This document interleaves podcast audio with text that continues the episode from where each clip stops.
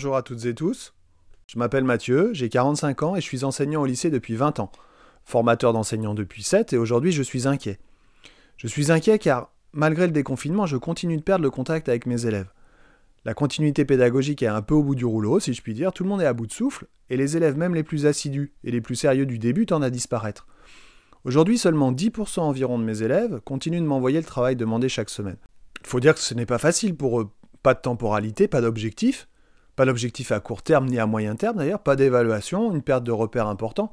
Je suis d'autant plus inquiet car aujourd'hui nous n'avons pour le lycée, et en l'occurrence pour mes classes de seconde, toujours pas de date de reprise, et il se peut que les élèves ne reprennent qu'en septembre.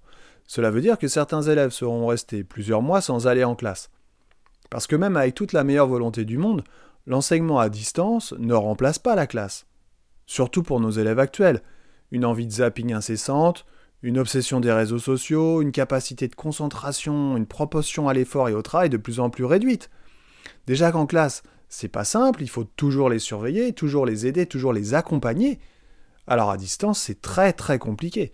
J'en arrive donc à mon deuxième point d'inquiétude. L'évolution, la métamorphose, devrais-je dire, des élèves, des ados en général, et de leur attitude face au travail depuis quelques années.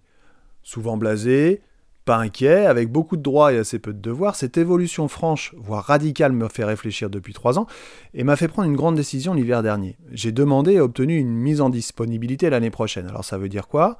Ça veut dire que je serai plus en classe. Je ne toucherai plus de salaire, mais l'éducation nationale me conserve une place au cas où je souhaite revenir l'année d'après. Pourtant, j'aime passionnément mon métier. J'adore enseigner, j'adore le contact avec les jeunes. Je pense être à la fois rigoureux et bienveillant. Je me suis toujours investi intensément dans mon travail, toujours présent, toujours innovant, à me remettre en question sans cesse, à repartir de l'avant encore et encore pour chercher de meilleures solutions. Mais aujourd'hui, je suis usé. Et cette dernière année, c'est même effectué dans la souffrance. Alors j'en veux à personne en particulier, je n'ai pas d'aigreur, je suis juste usé et désabusé, et il vaut mieux que je prenne du recul avant de devenir un vieux compte prof, comme peuvent dire les jeunes. En fait, je n'ai plus le sentiment d'arriver à aider et à préparer les élèves comme il faudrait pour qu'ils puissent s'épanouir dans la vie après le bac. L'évolution de l'attitude des jeunes face au travail, l'hétérogénéité incroyable des effectifs et l'impuissance face à cela m'ont fait prendre conscience que l'éducation nationale et l'institution au sens large du terme ne correspond plus à mes attentes et à ma vision des choses. Alors j'ai bien des explications à tous ces changements, mais je ne peux pas résumer ça en quelques minutes. Et c'est pour ça que j'ai créé, pendant la période de confinement, une émission de podcast qui s'appelle Carnet de liaison, et dans laquelle je raconte mon métier, son évolution et mon ressenti actuel. Alors j'entends déjà les commentaires. Encore un prof qui râle, comme d'habitude. Sauf que je n'ai jamais râlé. Je suis apolitique, pas syndiqué, jamais gréviste en 20 ans. J'ai toujours considéré, à tort ou à raison, qu'en tant que fonctionnaire, je devais fonctionner. Sauf qu'aujourd'hui, je fonctionne plus. La machine est cassée. Je ne me retrouve plus dans rien, donc j'arrête. Autour de moi, beaucoup de collègues me disent Même toi, tu en as marre. J'ai donc la faiblesse de croire que ma parole peut avoir un peu de poids, que ma décision et mon cheminement de pensée sont, similaires à bien des enseignants aujourd'hui. Le confinement aura donc été pour moi une période de reconstruction mentale. C'est étonnant, alors que tout le monde était inquiet, moi j'ai retrouvé le sourire.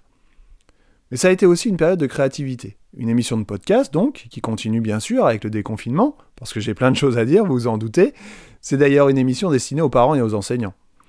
Mais j'ai aussi créé une chaîne YouTube, plutôt destinée aux élèves du coup, dans laquelle j'apporte tous les jours des notions de sciences physiques. Voilà. Et puis aussi une petite collection de vidéos qui, elle, est destinée aux parents d'ados. Ça s'appelle Parole de Parof. Parents et prof, ça fait parof, hein, contracté. Et là, c'est plutôt humoristique. Et puis, je, parle un petit peu de mes tracas et de ma vie quotidienne avec les ados.